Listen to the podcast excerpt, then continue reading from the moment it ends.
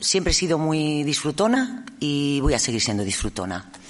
Entonces, lo que quiero transmitir es que esto es muy duro, esto no es rosa, esto es muy difícil, esto donde llegamos, como llegamos en la lucha, unas personas llegamos aquí, otras aquí, otras más cerca, otras más lejos. El proceso, cada una es diferente, pero lo que no cabe duda lo que no cabe duda es que tienes que apoyarte en la gente que, tienes alrededor, en la gente que quiere ayudarte, en no cerrarte. Esto es el podcast de la Fundación Caja Rural de León, Valladolid, Zamora.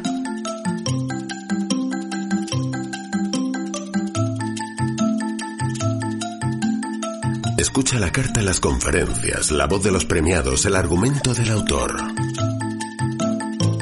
Investigadores, médicos, científicos, historiadores, músicos, creadores de cultura y arte, intelectuales de diversas ramas se convierten en divulgadores de conocimiento a través de este podcast. Bienvenido. Eh, vamos a, vamos a, nos van a explicar una, una conferencia, cómo vivir con el cáncer o vivir el cáncer. Me acompañan en la mesa Alfonso Fernández Prieto, que es el presidente de la Asociación Española contra el Cáncer de aquí de Zamora, María Ángeles Rodríguez, que nos va a dar al final su el testimonio de su vida con el cáncer, y Rubén Sánchez, que, eh, que es el psicólogo de la asociación y que es el que nos va a dar la ponencia.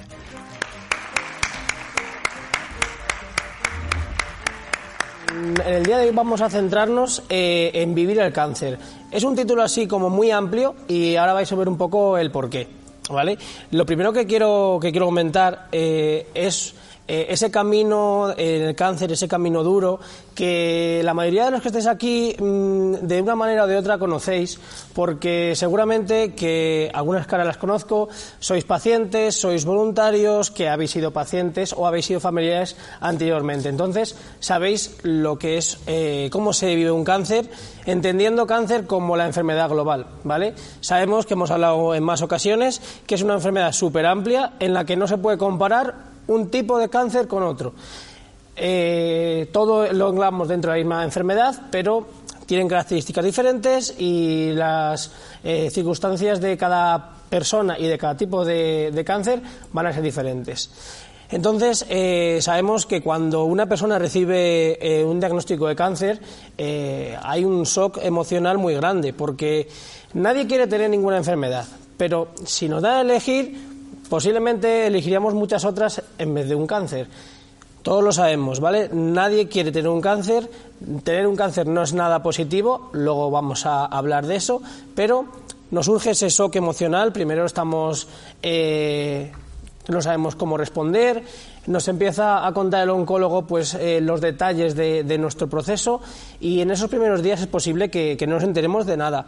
Entonces, eh, es normal, ¿vale? Todos los que habéis pasado por esa situación me podéis eh, entender perfectamente, sabéis que no escucháis, no entendéis esas palabras entonces, nosotros estamos ahí, sabemos eh, lo difícil que es ese primer momento y estamos acompañando a los pacientes y familiares desde ese primer momento. Está ese shock emocional, es normal que vengan los miedos, que venga la incertidumbre. Va a ser la palabra que va a acompañar al cáncer durante todo el proceso. Incertidumbre, el miedo y el, no saber qué es lo que va a venir, qué es lo que va a resultar en el, en el próximo analítica, en, la en el próximo TAC. Eh, cómo me van a, resultar los tratamientos, se me va a caer el pelo en la primera sesión o en la segunda, ¿vale? La incertidumbre va a ser total. La agresividad de los tratamientos, como digo, es grande, la conocemos, los dolores, los pensamientos nativos, la tristeza, tanto del propio paciente como de los familiares, ¿vale? No nos queremos olvidar. Pero eh, han sido muchas las, las, ponencias, las ocasiones en las que hemos hablado de lo importante que es que se visibilice, que pasar un cáncer no es eh, nada rosa, ¿vale? Aunque sea el, color, por ejemplo, del cáncer de mama, no es un camino de rosas, es un camino más bien de espinas, ¿vale? Pero en el día de hoy queremos darle un poco la vuelta a, nuestra ponencia y queremos hablar de esa parte positiva, con muchas comillas, ¿vale? En ningún momento quiero que nadie se sienta ofendido por algo de lo que pueda decir. Entonces, eh, vamos a comentar un poco como una forma eh, de rascar algo positivo o de ver otra, otra cara al cáncer. Eh, como, como digo, tener un cáncer no es algo positivo, ¿vale? Os lo tengo bien, puesto en negrita porque no quiero que nadie se quede con este mensaje. Obviamente, tener un cáncer no es algo positivo, pero sí que es algo de lo que se puede sacar un aprendizaje o un crecimiento personal. Y hoy me voy a centrar un poco en hablar de ese tipo de, cosas o de ese tipo de formas de entender eh, el día a día que supone eh, vivir el cáncer de una forma un poquito que nos lo haga llevar, o sea, que nos lo haga llevar de una, de una forma más llevadera. ¿Vale? Luego, eh, el testimonio que voy a tener de, de, María Ángeles lo vais a ver reflejado, pues un poco su, su proceso. Pero bueno, eso nos lo contará ella. Yo un poco quiero eh, haceros partícipe de una serie de reflexiones que hemos ido observando, pues eh, tanto yo como otros compañeros eh, en la asociación, en nuestro día a día con pacientes y familiares oncológicos, ¿vale? Entonces, tengo por aquí algunas reflexiones. no os alarméis si veis algún titular así un poco impactante. os lo voy explicando, ¿vale? lo primero que nos enseña el cáncer ya sea eh, en una persona más joven, en una persona más mayor, es nos hace un recordatorio de que la vida es finita. Quiere decir que la vida se acaba. No estamos aquí para siempre y todos nos vamos a ir en algún momento. Y muchas veces, cuando yo estoy sano y mi familia está sana, mis amigos y mi red social está sana, se nos olvida de que estamos aquí de paso y de que en cualquier momento puede suceder una enfermedad, un accidente o algo que nos cambie la vida. Entonces, eh, el cáncer muchas veces se puede entender como eso, como un recordatorio de que la vida eh, puede eh, cambiarnos de un momento para otro y que hay que aprovecharla y que hay que disfrutar ese momento, siempre adaptándonos a nuestras circunstancias y, y, al momento en el que nos encontremos. Pero yo creo que siempre se puede disfrutar, aunque sea un poquito, por muy mal que estemos, algo podemos rascar, ¿vale? Te repito, en entenderme esto y que espero que nadie, nadie se ofende, eh, que nadie se ofenda por mm, demasiado optimismo, ¿vale? Es un poco una, una forma de ver, ¿vale? Eh, al final, ¿qué es lo que quiero decir con lo segundo? Vivir el presente. Es inevitable que nos venga esa preocupación de cómo voy a estar mañana, en el próximo TAC que se va a ver. ¿Habrá resultado bien el tratamiento? ¿No habrá reducido el tumor? ¿Habrá crecido? ¿Se habrá detenido? Eh, me han ampliado ya las revisiones, estoy con las revisiones de cada seis meses y de repente me, llaman por teléfono eh, mi oncólogo, mi oncóloga, eh, cuando no estaba esperando esa llamada, pues en ese momento lo, normal es que te, quedes de nuevo en shock y digas, ¿y ahora qué pasa? Ahora voy a volver a empezar es normal esa incertidumbre y es normal dar un montón de vueltas, pero lo que tenemos que tener claro es que tenemos que tener nuestra, nuestra mente en el día a día, en el hoy, ¿vale? Lo que hemos pasado lo, habremos pasado mejor o peor, pero no podemos volver atrás ni cambiarlo. Siempre podemos aprender del pasado, pero no podemos cambiarlo. No nos podemos quedar anclados en él. El futuro ni lo conocemos, ni podemos adivinarlo, entonces no vamos a tener forma de cambiarlo. El único momento en el que yo puedo hacer cambios y disfrutar y aprovechar y tener mis, mis momentos para mí, tanto positivos como negativos, es en el momento de hoy. Entonces, es un poco el mensaje que yo lanzo. Aprovechemos el día de hoy. Da igual que hoy me encuentre al 50%. Vamos a disfrutar en la medida de ese 50% de mis capacidades, porque mañana no, voy a saber si voy a estar con un 50%, con un 30% o a lo mejor con un 80%. Con un 80%. Entonces, vamos a disfrutar cada día con lo que tengamos, ¿vale? Una forma de disfrutar cada día con lo que tengamos es valorar las pequeñas cosas, que como decía antes, igual que se nos olvida que la vida eh, va, a acabarse en algún momento, también se nos olvida la importancia que tienen las pequeñas cosas. Y es un poco también ese mensaje reivindicativo el que quiero lanzar. Dar, vamos a darle importancia a esas pequeñas cosas, pues de dar un paseo con un amigo o un café con las amigas, el beso de la pareja, eh, hablar con un familiar que hace tiempo que no hablas. Pequeñitas cosas del día a día que todos damos por supuesto y que cuando nos faltan nos damos cuenta de lo importantes que son. Entonces, vamos a valorarlas cuando las tenemos, no vamos a lamentarnos cuando las hemos perdido, ¿vale? Y una cosa también muy muy importante, el cáncer no es tu identidad. ¿Qué quiere decir eso? Una persona puede tener cáncer, pero eso no quiere decir que esa vida de esa persona se reduzca a la enfermedad. Tú tienes cáncer, pero tú sigues siendo la misma persona de antes. Voy a poner un ejemplo imaginario. Espero que nadie de aquí se llame Joselito, ¿vale? Imaginaros que Joselito era una persona relativamente feliz con sus cosas en su vida normal. Le diagnostican un cáncer, ¿vale? Pues no se trata de que Joselito cambie radicalmente su vida por, por ese diagnóstico. Si a Joselito le gustaba salir eh, al campo con su perro, pues cuando está eh, con, el cáncer, aunque esté con el tratamiento, tiene que buscar la forma en la que pueda seguir disfrutando de eso.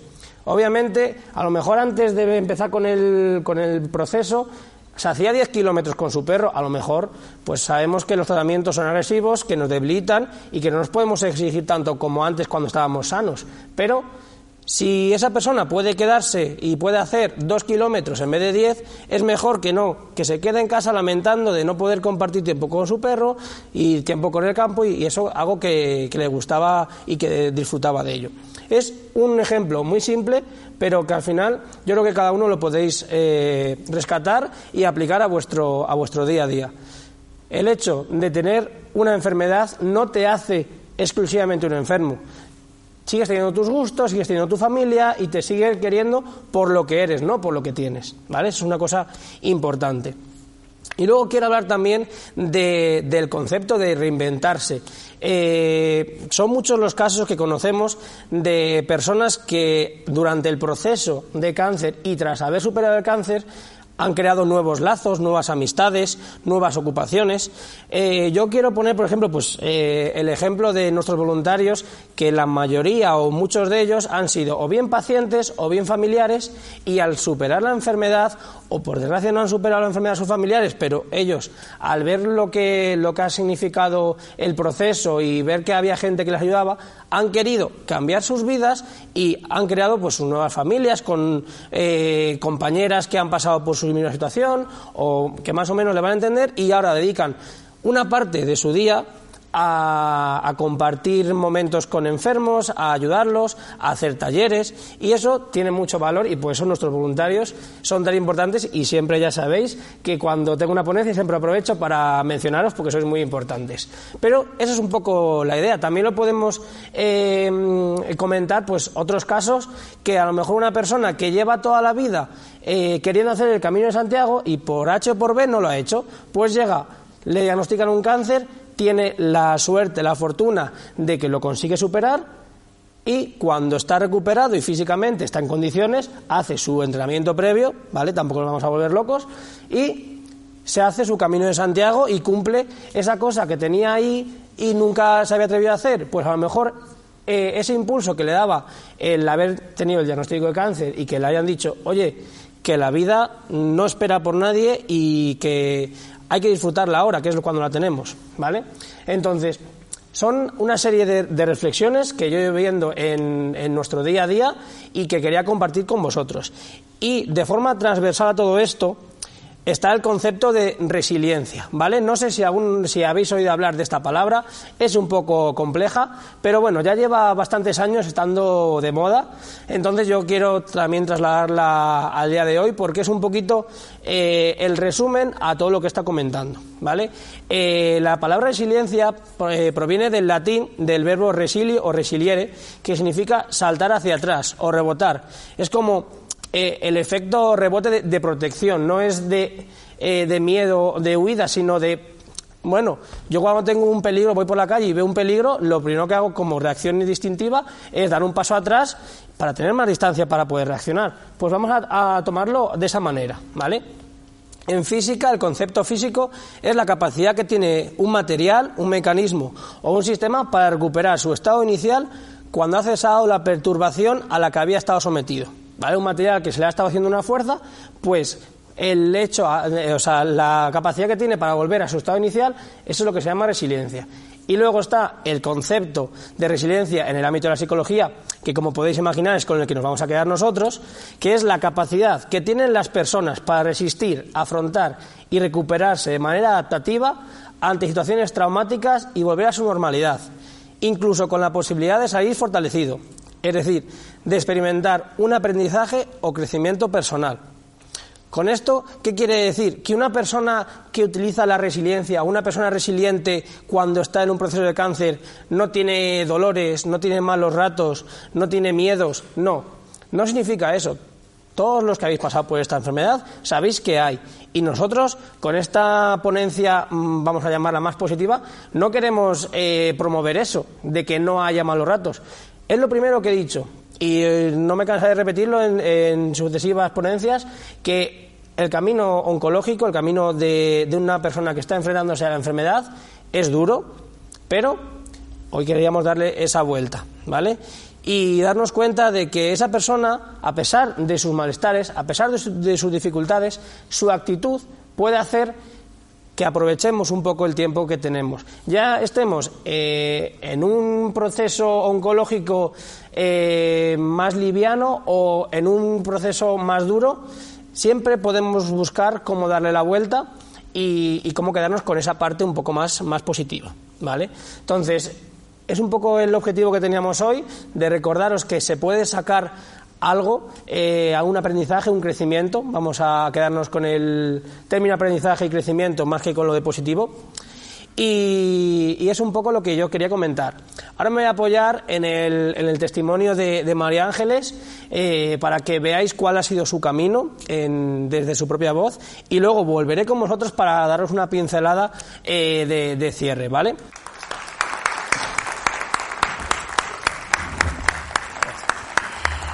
Bueno, em, buenas tardes. Primero, dar las gracias a la Fundación Caja Rural, como siempre, que está con nosotros, y dar las gracias a la asociación, que para mí ha sido muy importante, y dar las gracias a todos a todos los profesionales médicos que han estado, mm, yo creo que tenemos una gran suerte. Yo os voy a contar mi historia un poquito por encima, evidentemente. Estuve hablando ayer con, con nuestro psicólogo y realmente mm, había estado otro día con él, pero realmente nos entendimos muy bien, porque de lo que iba la charla hoy, pues yo me sentía muy identificada. Porque a mí hace un año, que dentro de una semana es mi cumpleaños, eh, me dieron un regalito a las diez y media de la mañana. Porque yo, a pesar de que yo tenía un bultito ahí, yo nunca pensé jamás que era una cosa pues, hormonal, cosas de menopáusica, estas cosas que pasan. Entonces yo eh, me fui a la consulta y yo veía que estaban las puertas de ginecología y veía una puerta que ponía cirugía. Y digo, uff, ya estoy pillada. En principio le dije a mi marido que no viniera, porque yo ya me lo temía. Llegó, llegó a la hora, raramente, porque normalmente llega bastante tarde a los sitios, pero llegó. Entramos juntos y le dije al, al cirujano que, ¿qué me iba a decir? Que era mi cumpleaños y que sí me iba a dar una mala noticia. Y me dijo, bueno, María Ángeles, mm, de una mala, mala, mala noticia te voy a dar una buena, buena, buena noticia. Y bueno, pues usted me dirá. Tienes un tumor en el pecho, es pequeño, está controlado, pero es malo, malísimo. Bueno, pues nada.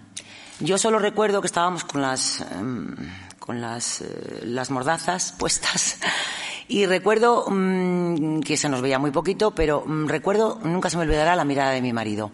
Yo la verdad que mm, nunca me lo pensé, pero cuando vi aquella puerta diferente dije, aquí me han pillado. Y no sé, reaccioné y dije, pues hay que ir a por, a por esto, como sea. Me parece que lo que me están diciendo está, está bien. Yo, por desgracia, he estado cuatro veces en el otro lado, dos veces eh, siendo cuidadora directa. Y a mí eso me dio mm, una vuelta a mi cabeza, porque yo era de las que tenía que ir a hacerme un análisis de sangre con mi marido porque me mareaba. Y a mí me daba miedo todo. Estaba con tres días con diarrea antes de ir a hacerme una prueba al médico, de cualquier cosa, ginecológica, lo que fuera, alteradísima. Bueno, pues eh, el estar con mi madre y mi hermano, y pues no sé, como tenía que sacar fuerzas de donde no sabía dónde, pues, pues yo cambié. Entonces yo salí de la consulta con mi marido, que no sabía ni qué decirle, y le dije, mira, nos vamos al oasis a tomar una cerveza y una jeta. Y se quedó como diciendo, esta está loca. Y digo, no, no, vamos a hacer lo que siempre hacíamos. Me invitó a comer, como todos los días de mi cumpleaños, y yo me fui por la tarde con mis amigas a tomar un café. La verdad que ahí ya empecé un poco yo a...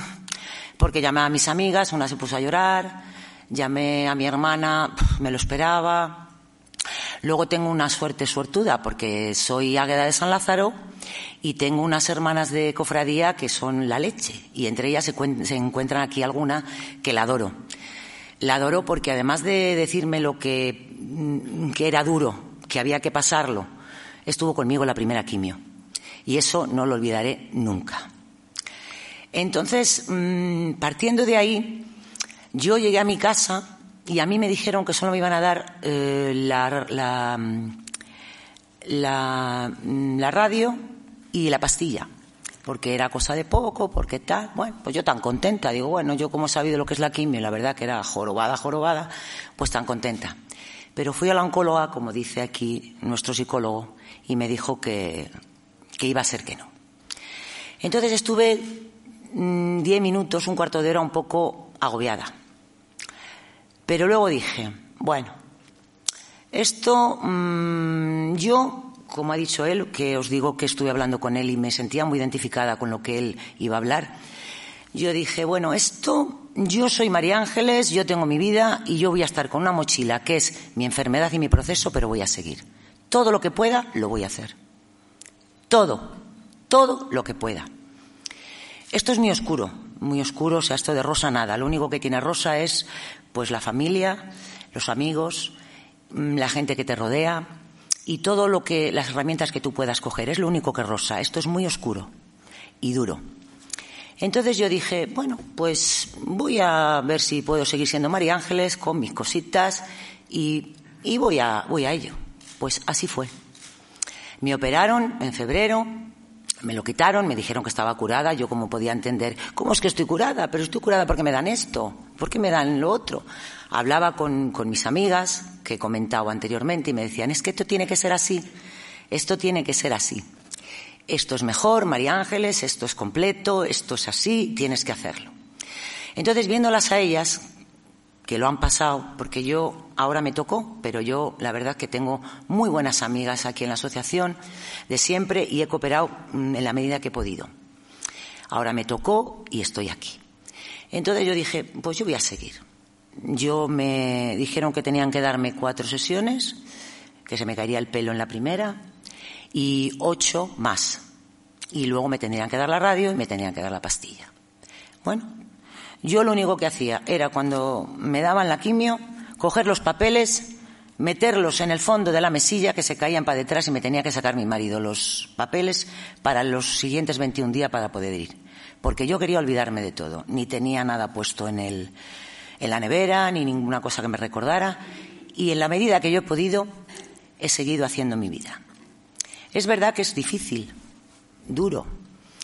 Te sientes sola con la enfermedad y el proceso. Es verdad, como ha dicho nuestro psicólogo, que no todo el mundo es igual ni todas las enfermedades son iguales. Pero lo que sí es verdad es la manera de afrontarlas. Yo a mí se me murió mi perro, me quedaba una quimio, eran dos, me perdonaron una, y yo caí en picado, cuando había estado estupendamente todo el proceso. Me puse triste, el poco pelo que me quedaba se me cayó, lo pasé fatal. Es verdad que unos llegamos a un puerto, otros llegamos a otros y otros no llegan. Es verdad que, mm, que cada uno se lo toma de una manera. Lo que sí es verdad y yo he, vivido es que contra mejor tengas amueblada la cabeza o puedas tenerla, mmm, vas a disfrutar y vas a ser tú realmente conviviendo con la enfermedad. Es dura, muy dura.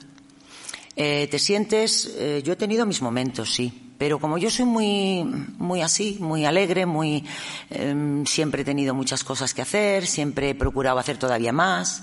Yo recuerdo que cada vez que me levantaba mm, tenía una lista en la cabeza, tengo que hacer esto, esto, esto, esto, esto. Digo, porque como pare, a lo mejor pienso. Y yo lo que no quería era pensar.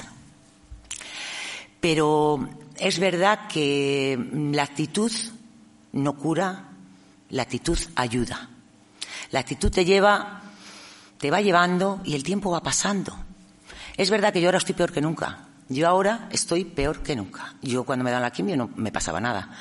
Ahora tengo las uñas no sé cómo, de color un poco raro, tengo los pies dormidos, no duermo casi nada, tengo los, los dedos de las manos acorchadas, pero yo soy feliz. Soy feliz porque he visto que el poder, el poder lo, he tenido yo, que he hecho lo que he querido, que he hecho lo que he podido y que he hecho lo que, lo que, lo que creo que, que todos debemos de hacer, aunque sea muy difícil, el cambiar el chip o el decir, bueno, yo tengo esto, más difícil, menos difícil, más penoso, menos penoso. Pero tengo que vivir porque yo soy una persona de antes, como nos ha dicho el, eh, nuestro psicólogo. Entonces, mm, lo que os quiero transmitir es que mm, el cariño de las personas que están contigo, el apoyo, el, ver en la asociación que eres una más. Yo, mm, cuando hicimos los calendarios, este año me tocó y he salido en enero, ya lo aprovecho, si alguna no lo tiene, que lo compre. Entonces, yo dije, además muy alto, y es una cosa que tengo apuntada porque no quería que se me olvidara, que la normalidad, que nos traten como personas, como éramos antes. Tenemos una mochila bastante dura y bastante traumática, pero mm, que no te traten como una persona que hay que no puedes, hay que, aunque estés tirado en la cama un día, aunque no puedas, realmente mi caso no ha sido ese. Yo he estado seis horas, la primera quimio estuve seis horas con todos los síntomas, eh, fatal, fatal, que, no me enteraba ni cómo estaba. Estuvieron mi marido y mi hermana conmigo, me contaron luego, llamaba a mi madre y mi madre no está aquí. Y bueno, yo dije, pues si esto va a ser así, pues luego se me pasa. Luego despedí a mi hermana estaba tan chula. Digo, bueno, pues esto se me pasa. Después, pues no fue así. Estuve bastante curiosa y, bueno, mm, el pelo tampoco me, implicó mucho problema. Eh, se me cayó a los 12 días, como me avisaron ya, que se me iba a caer enseguida. Mi marido el, viernes de las el cinco copas me rapó la cabeza y bueno, he estado con mis pañuelos estupendamente. Luego yo, como soy muy presumida y bailo sevillanas, quería ponerme los floripondios y por eso me puse una peluca, pero no por otra cosa.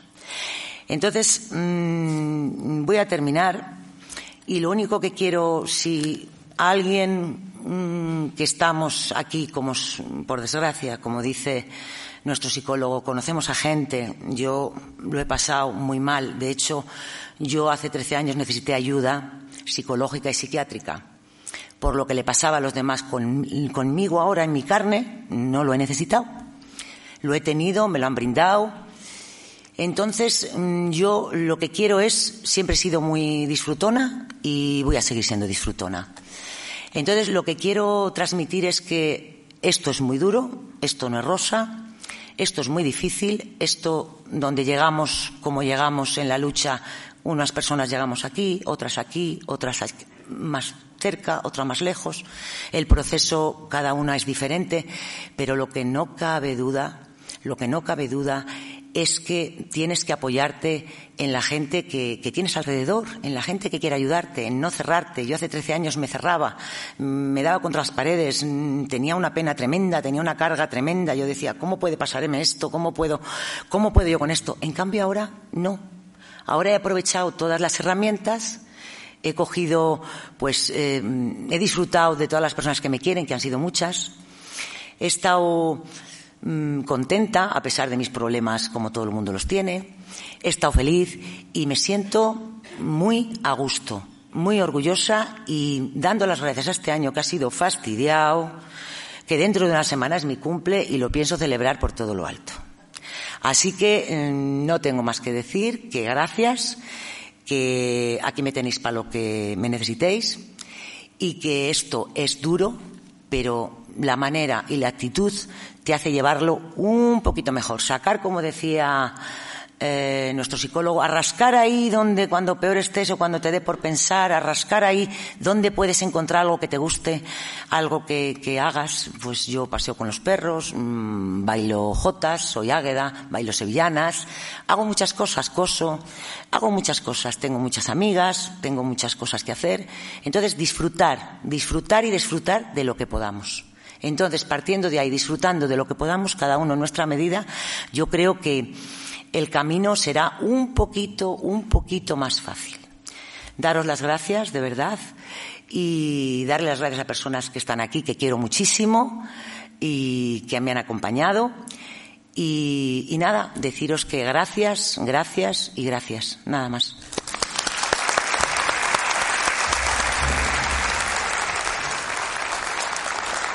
Bueno, María Ángeles, muchísimas gracias por, tu testimonio. Creo que ha sido muy, emotivo y al final es, lo, más, lo más importante porque lo escucháis de una persona que lo ha vivido en, sus carnes y ha sido su forma de vivirlo. Hay muchas formas de enfrentarse a la enfermedad, cada persona que lo ha pasado lo contará de su manera y esta es la forma en la que María Ángeles ha tenido eh, de, vivir su proceso de cáncer.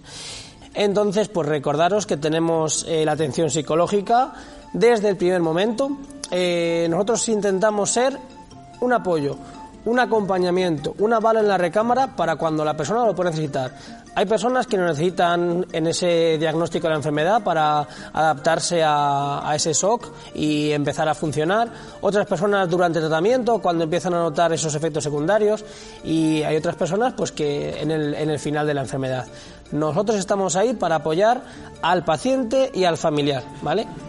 Eh, luego tenemos la parte de atención social, que tenemos por aquí a Sara, nuestra trabajadora social, que es muy amplia, ¿vale? Su, su labor es, es, muy amplia, eh, con préstamos de material ortoprotésico, silla de ruedas, eh, pelucas, mmm, prótesis mamarias, aparte de todas las ayudas eh, sociales, de todas las ayudas económicas, de transporte que da la, asociación, pues gracias también a, a, convenios con distintas instituciones, eh, también pues mm, gracias a, a, la aportación de Fundación Caja Rural que siempre está con nosotros ahí en todo.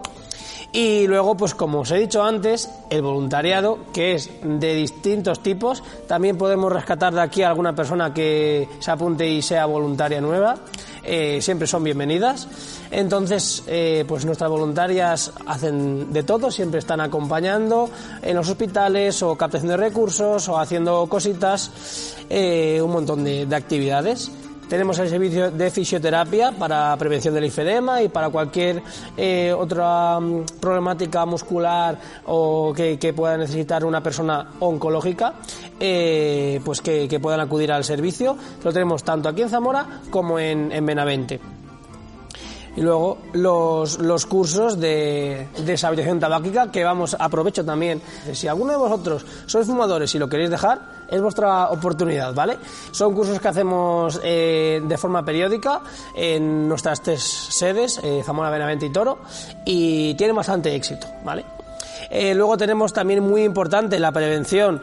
Es importante intervenir cuando se diagnostican los cánceres, pero más importante, si cabe, es prevenir y que los las incidencias de, de, cáncer vayan reduciendo, pues gracias a promover esos hábitos de vida saludables que ya todos conocemos. Y luego, pues dentro de la asociación tenemos un montón de actividades de ocio y tiempo libre para pacientes, para familiares, para voluntarios un poco esa, esa, opción. Y no podemos eh, nunca dejar de decir nuestro servicio de Infocáncer, que es 24 horas todos los días del año. ¿Vale? Entonces yo siempre lo comparo como que es el 112. Tú tienes cualquier emergencia, llamas a 112 y le comentas la situación y ellos te van a derivar con Guardia Civil, con bomberos, con ambulancia. Pues nosotros tenemos el, servicio de Infocáncer que vas a llamar, le vas a contar tu situación y te van a derivar con un psicólogo, con un trabajo social, con un médico, ¿vale? Hay orientación sanitaria. Entonces es muy importante, es un teléfono totalmente gratuito, entonces está ahí, 900 100 036, además es facilito. Siempre me gusta acabar este tipo de, de, ponencias con una frase de Claude Bernard que dice, si no podemos proporcionar días a la vida, proporcionemos vida a los días, que creo es un poco el resumen de todo lo que he comentado hoy. Y nada más, muchísimas gracias por vuestra participación y ha sido un placer.